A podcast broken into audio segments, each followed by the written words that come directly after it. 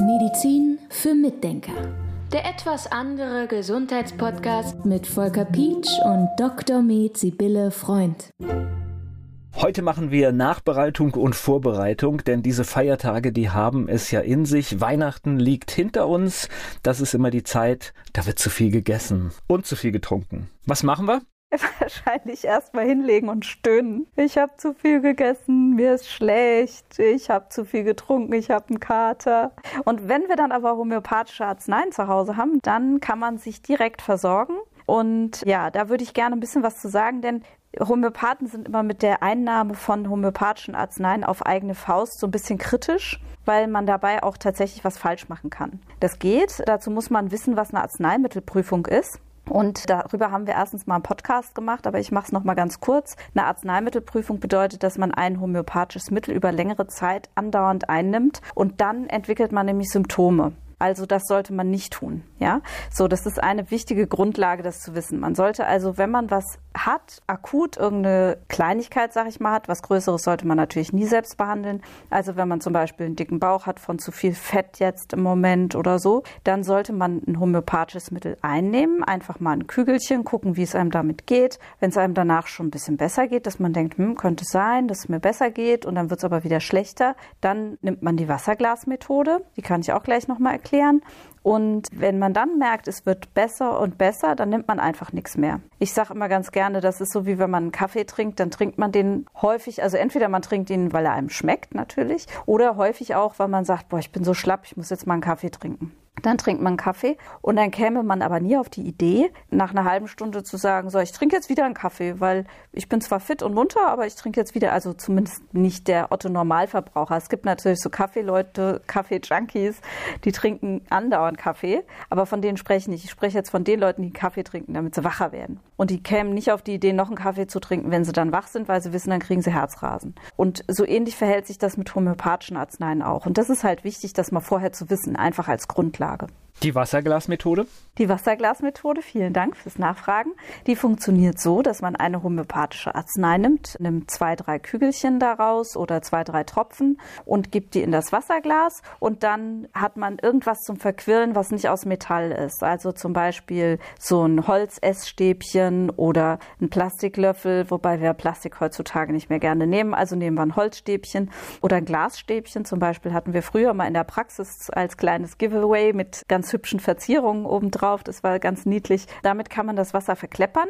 Und in Hessen, ich komme ja aus Hessen ursprünglich, da sagt man verkleppern. Ich weiß gar nicht, wie es in Rheinhessen ist. Als ich in Berlin gelebt habe, haben die mich nicht verstanden. Da haben die mich mit großen Augen angeguckt. Da habe ich dann gelernt zu sagen verquirlen. Also ich sage aber jetzt hier einfach mal verkleppern wie ein Ei, dann einen Schluck nehmen, dann das Glas wieder abstellen und dann, wenn man das Gefühl hat, es wird besser, mh, dann wartet man noch und wenn man, oh, jetzt wird mir wieder schlecht, dann geht man wieder zu seinem Glas verkleppert wieder, nimmt einen Schluck. Und so macht man das über den Tag. Also es gibt keine Definition bezüglich der Einnahme, also keine Dosierungsanweisungen, sondern man macht es nach Gefühl. Okay, und welche Arzneien nimmt man da? Können wir eine Empfehlung geben? Naja, ich, ich meine, wir haben über Nux Vomica schon oft gesprochen, ne? Das ist, wenn genau. Alkohol im Spiel ist. Genau, Nux Vomica bei Alkohol ist wirklich toll. Also wenn man zu viel Alkohol getrunken hat und hat einen Kater und hat Nux Vomica da und nimmt das in der Wasserglasmethode, sieht das schon mal ganz gut aus. Was zum Beispiel wir, glaube ich, noch nicht erwähnt haben, ist Pulsatilla, wenn man zu viel Fettes gegessen hat. Also wenn man so richtig fette Mahlzeiten zu sich genommen hat, was jetzt halt auch öfter vorkommt. Das macht ja auch Sinn im Winter, weil Fett viel Energie gibt.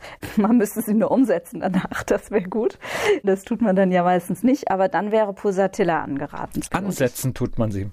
ja, genau.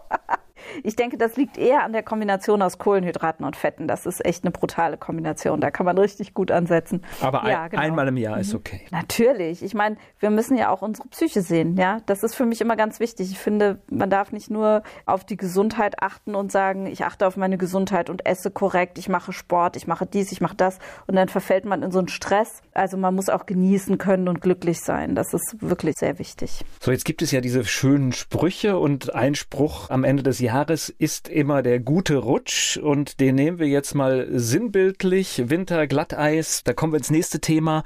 Was gibt's denn bei Stürzen zum Beispiel?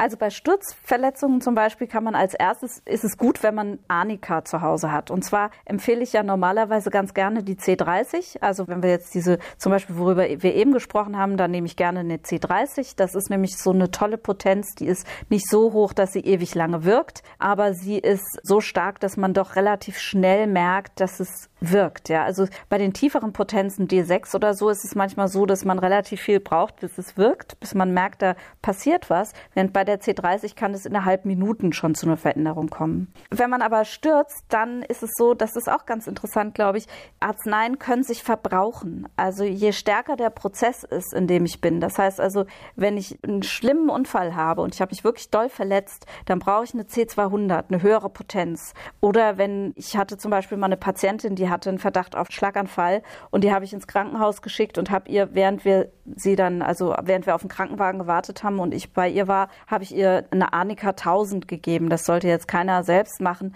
aber das ist ein starker Prozess, ein heftiger Prozess, wo wirklich was Schlimmes passieren kann und dann gibt man immer höhere Potenzen. Und deshalb kann man bei einer Verletzung durchaus eine C200 geben. Auch wie gesagt, Arzneimittelprüfung wenn man daran wieder denkt, nicht andauernd.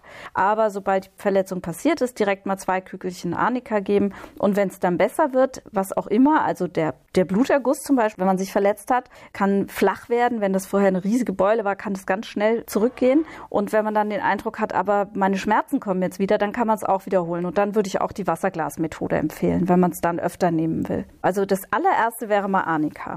Und dann könnte man überlegen, wenn man sich zum Beispiel den Zeh gestoßen hat und das tut ja sehr weh, da sind ja die Nervenfasern ganz empfindlich, dann könnte man Hypericum nehmen. Da würde ich jetzt wieder eine C30 nehmen. Also ich würde Arnika in der C200 zu Hause haben für alle Verletzungen grundsätzlich, aber jetzt würde ich bei Hypericum würde ich eine C30 nehmen, bei Nervenverletzungen oder wenn man sich zum Beispiel den Finger einquetscht, ja. Und wenn man auf den Po fällt beispielsweise, der ist ja relativ, bei manchen Menschen zumindest, da ist ja relativ viel weiches Material, sage ich mal, ja. Eigentlich auch zum Beispiel bei Bauchverletzungen, also wo weiches Material ist, wo man dann tiefen Bluterguss kriegen kann, da kann man zum Beispiel Bellis perennis nehmen. Bellis perennis ist das Gänseblümchen. Das in der C30 ist super bei Weichteilverletzungen. Und wenn man stürzt und zerrt sich dabei was, also zum Beispiel eine Muskelzerrung oder man hat so das Gefühl, man hat sich das Band gezerrt oder so und man findet jetzt keinen Arzt oder bis man zum Arzt kommt, will man irgendwas tun, da kann man Rustoxicodendron nehmen. Das wird geschrieben R-H-U-S und dann neues Wort T-O-X. Und wenn man da einen Punkt macht, weiß jeder schon, was das ist. Rustox.